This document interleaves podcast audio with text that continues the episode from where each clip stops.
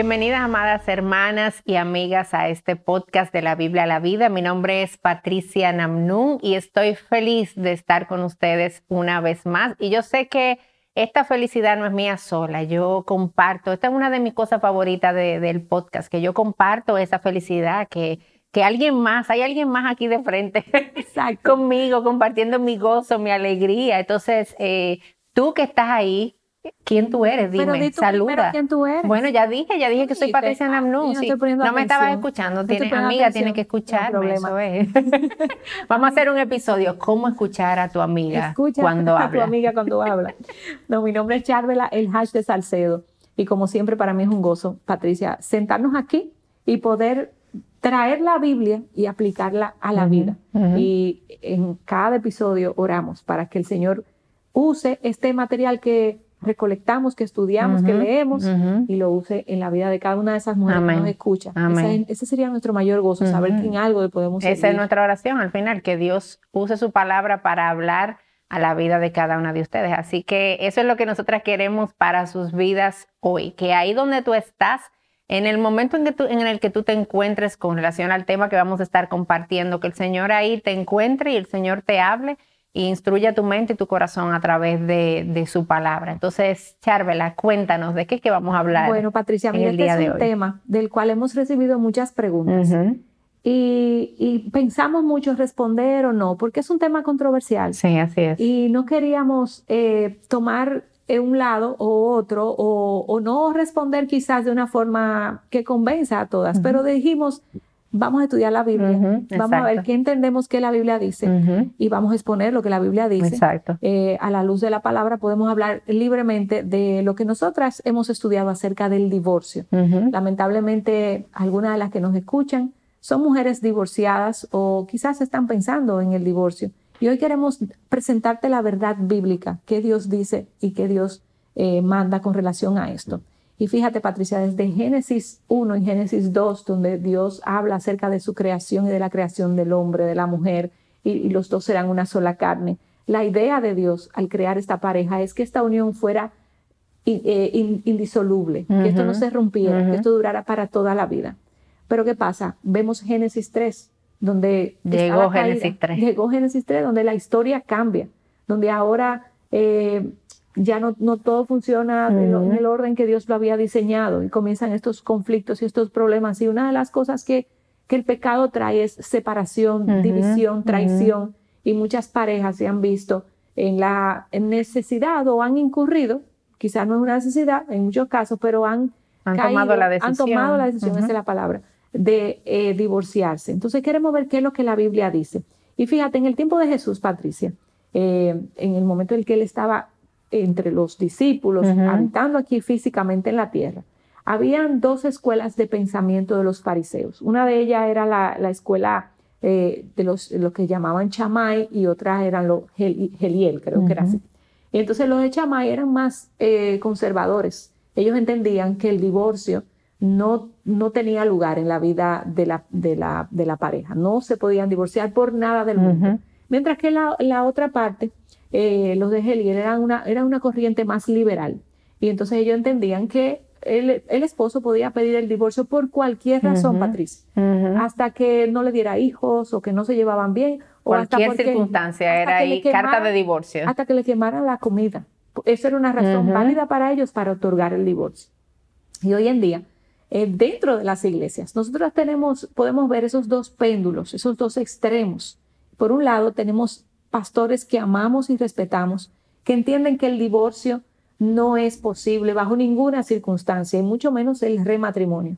Y tenemos otros pastores que dicen, bueno, te puedes divorciar, pero no te puedes volver a casar.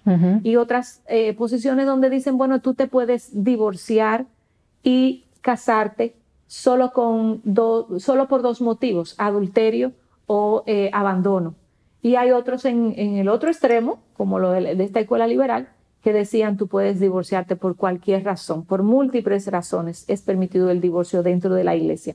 Y Patricia, como te dije al principio, hoy queremos ver qué la Biblia dice acerca de estas posiciones, no lo que Patricia opine, no lo que Charvela opine, y queremos ver qué es lo que Dios dice y de una forma eh, bueno, segura poder tomar una posición acerca de eso. Eh, eh, siempre es seguro cuando nos paramos, ¿verdad?, sobre el fundamento de las escrituras y venimos a traer lo que la Biblia dice, no nuestras propias ideas eh, sobre esto. Entonces, a propósito de eso, Charvela, de traer lo que la Biblia dice, vamos a la Biblia.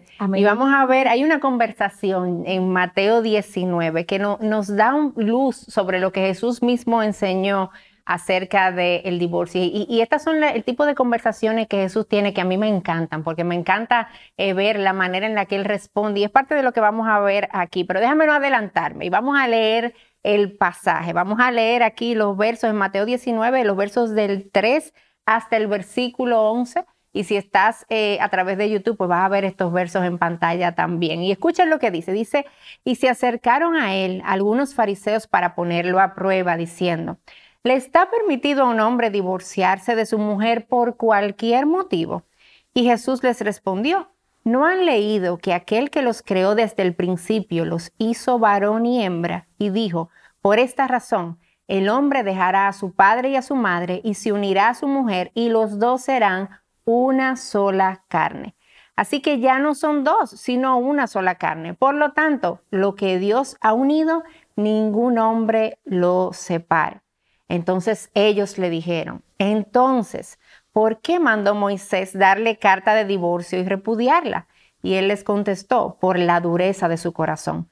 Moisés le permitió a ustedes divorciarse de sus mujeres, pero no ha sido así desde el principio.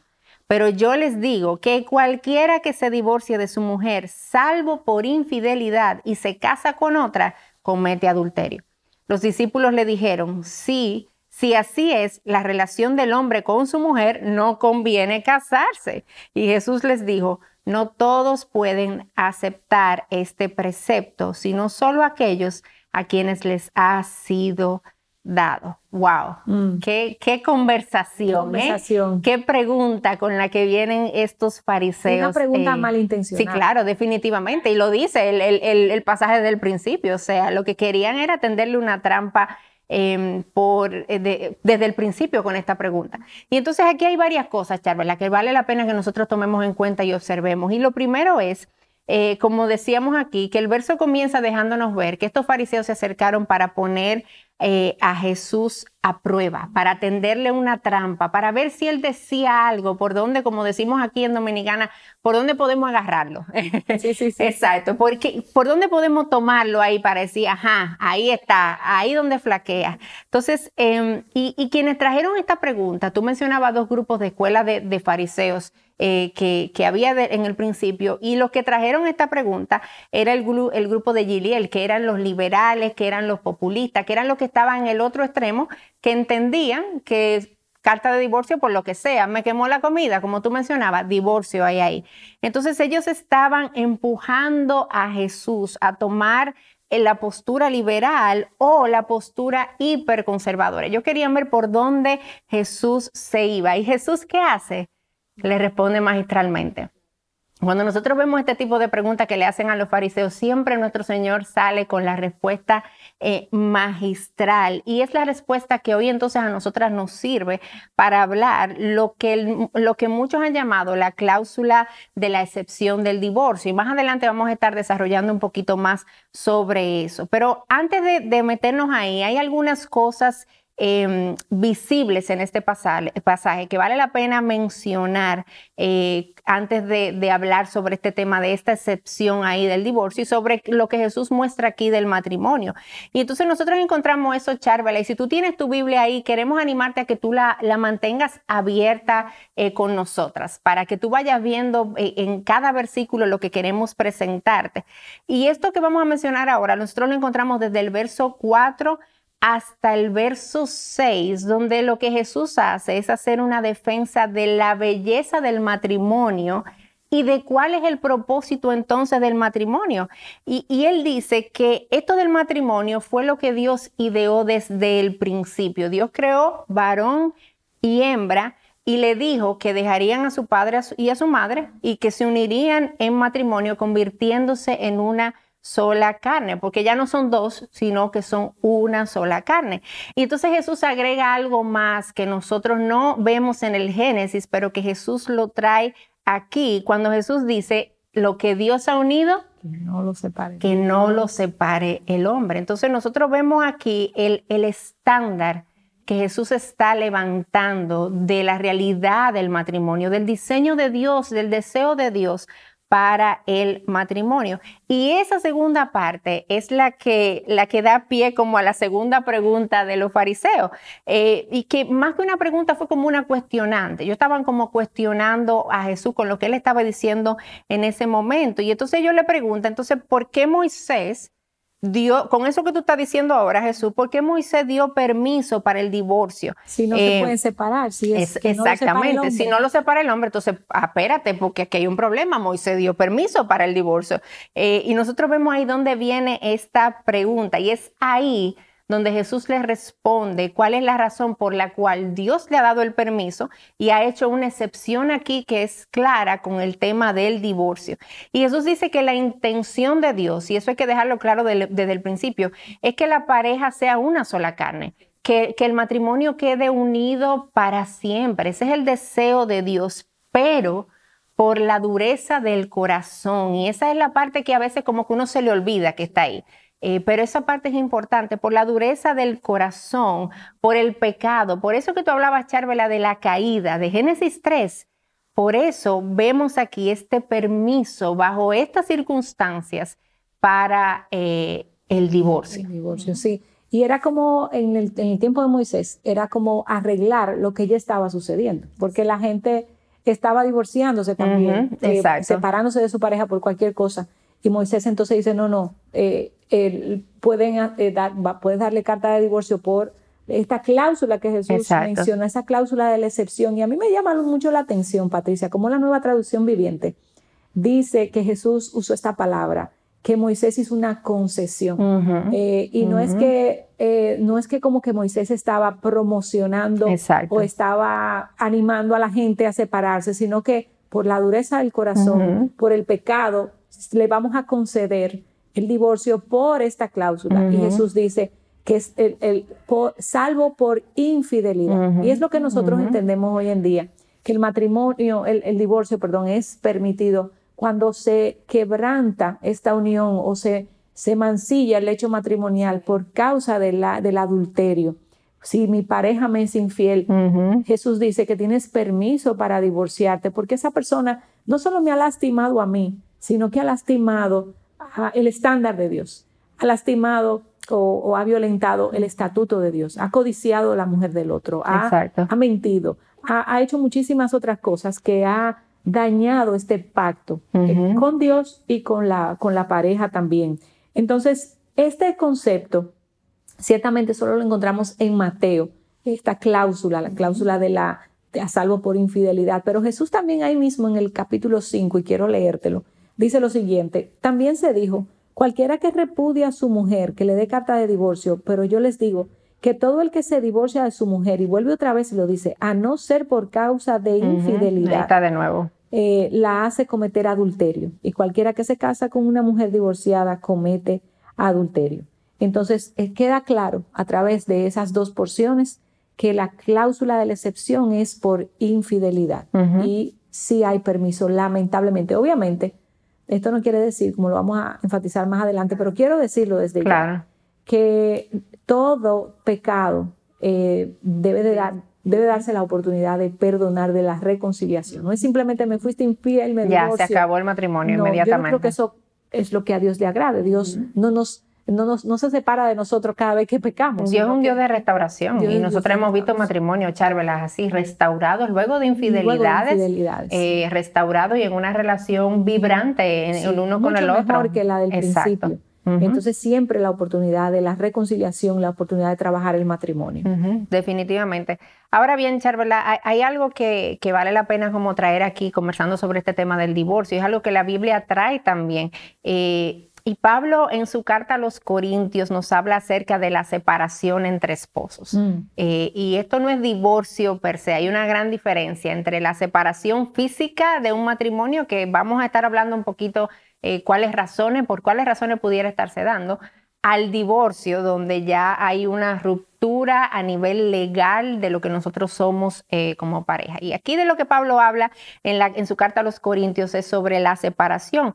Y nosotros es importante que recordemos que las cartas eran como eh, respuestas a preguntas que se le hacían, ¿verdad? A los apóstoles o a los líderes de la iglesia y ellos respondían o, cuando se enteraban de cualquier situación que estaba pasando en la iglesia también, entonces ellos enviaban cartas eh, aludiendo a cosas específicas que estaban sucediendo dentro de la iglesia y aparentemente en la iglesia de Corintios estaban estaban teniendo problemas matrimoniales. Entonces, eh, Pablo responde a esta situación que se está presentando aquí en esta iglesia. Y en primera los Corintios 7:15, escucha lo que él dice. Él dice, sin embargo, si el que no es creyente se separa, que se separe.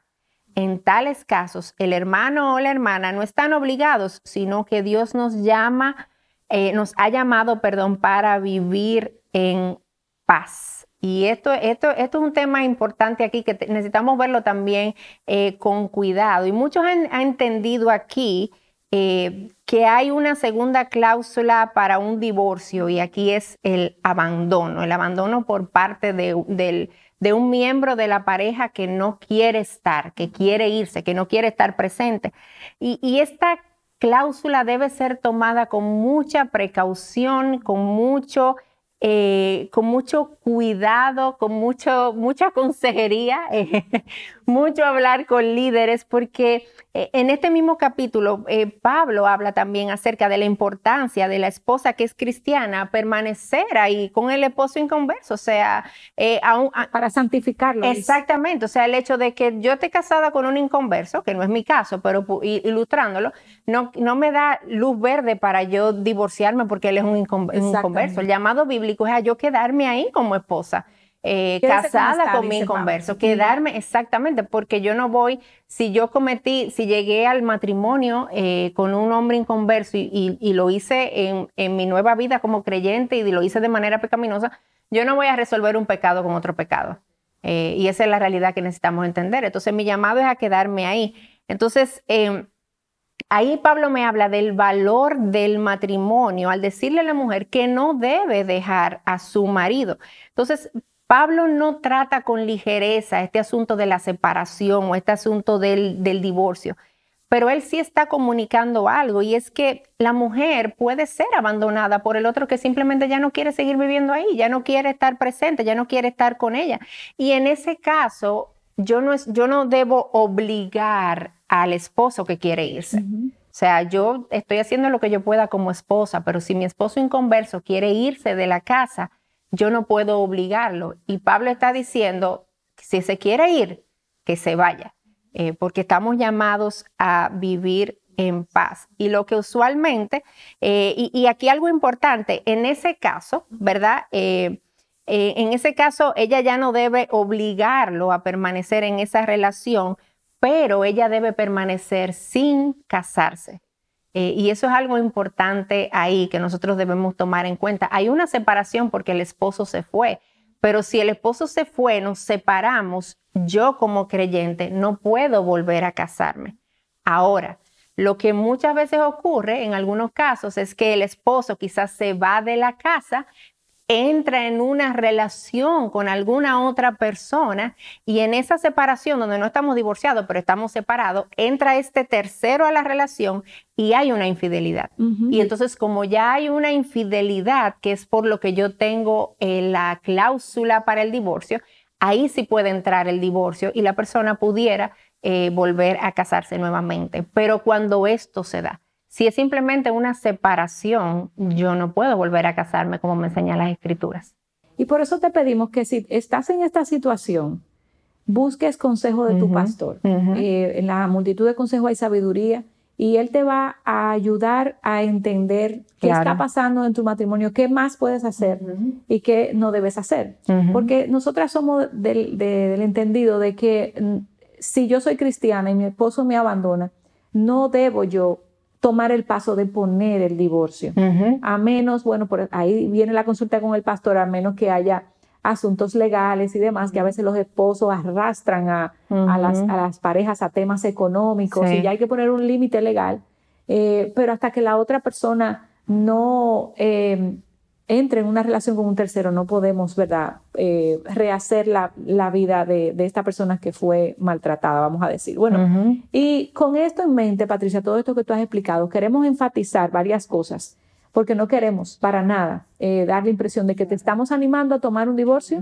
No es la intención. no es nuestra intención eh, de ninguna manera, ni te estamos estimulando ni nada, solamente estamos aclarando lo que la Biblia tiene que decir acerca de eso. Y lo primero que queremos enfatizar es que Dios en su mente, como decíamos, ideó el matrimonio para que sea una relación que no se separe, indisoluble, eh, que fuera una sola carne. tú no ves dos carnes separadas, no son, no son una. Esto fue diseñado para estar junto en todo tiempo, en como decimos a veces en la boda, para en salud, enfermedad, en pobreza, en tristeza, en todo momento. Y lo segundo es que queremos enfatizar es que Dios en Malaquías 2.16 dice que Dios aborrece el divorcio. Eso es una palabra grande. Eh, bajo ningún concepto nosotros eh, podemos decir que Dios tiene en sus planes el divorcio para una pareja. Eso no, eso no viene de Dios, vamos a decir. Dios puede permitirlo por, la, por nuestro pecado, pero ese no es el plan de Dios que tú te divorcies. Y solo se ha permitido el divorcio por esto, por el pecado, por la dureza del corazón. Eh, y lo tercero es que en toda separación debe de haber un intento por la reconciliación. Eso es lo que a Dios le agrada. Eh, el divorcio, eh, si hubo un adulterio, el adulterio no es el pecado imperdonable. Nosotras, como tú decías, hemos visto matrimonios que han florecido incluso, eh, pero si estás en esta situación, busca ayuda, busca consejería, busca terapia. Quizás en tu iglesia no hay un equipo de consejeros, pero quizás en tu ciudad donde estés hay terapeutas matrimoniales que te pueden ayudar y entender. Obviamente, nada de esto va a ser posible si tú no estás pegada a la palabra de Dios y dispuesta a que tu corazón cambie y hacer los cambios que tienes que hacer, pero pero en la cruz lo que muestra es eso, Patricia, el perdón. Y nosotras no podemos hacer algo diferente. Nuestra primera opción siempre debe de ser el perdonar. Ahora bien, hay parejas que no se arrepienten y siguen en su práctica.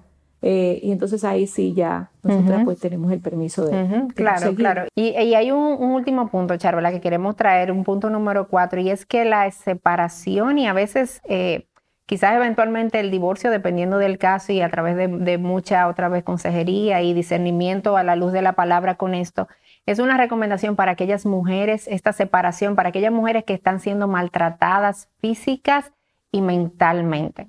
Em, y yo quiero decirte esto a ti, mi querida amiga, que nos estás viendo ahora. Si tú estás en medio de una relación de matrimonio, donde tu esposo te golpea, donde tu esposo te maltrata o maltrata a tus hijos también físicamente o hay un maltrato a nivel mental, hay un maltrato, un abuso a nivel emocional, tú puedes salir de tu casa por el, preservar tu vida, eh, tu bienestar y el bienestar de tus hijos en el caso de que lo tengas. No pienses que sumisión implica que tú tienes que quedarte ahí aguantando que tu marido te golpee o que tu marido maltrate físicamente a tus hijos o, los maltrate a ustedes de manera eh, mental y emocional. Eso no es sumisión porque Dios le da un valor a la vida y nosotros necesitamos cuidar el valor de la vida. Así que si ese es tu caso, tú puedes salir de tu hogar, separarte y busca ayuda.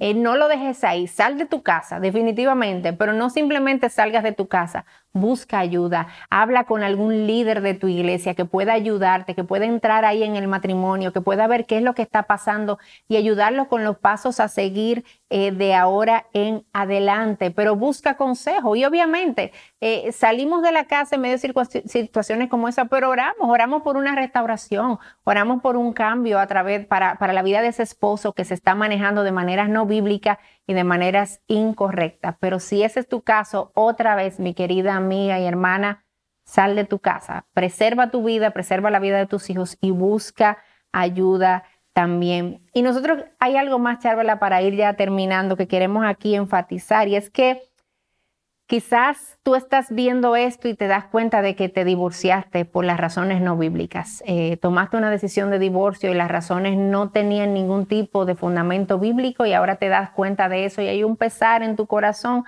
Y si ese es el caso, yo te animo a leer y recordar las palabras de primera de Juan 1.9 que nos dice y nos anima eh, diciéndonos que si confesamos nuestros pecados, Él es fiel y justo para perdonarnos y para restaurarnos, para limpiarnos de nuestra maldad. Así que si ese es tu caso, corre a Jesús en la condición en la que tú te encuentres, ve a Él, acércate a Él en arrepentimiento, busca su perdón y Él promete él promete que te va a dar ese perdón, Él promete que te va a perdonar y no solamente eso, que te va a limpiar y te va a restaurar por ese pecado que nos ensucia, echárvela y que tanto nos daña y nos afecta. No hay pecado alguno que Dios no pueda perdonar en Cristo Jesús.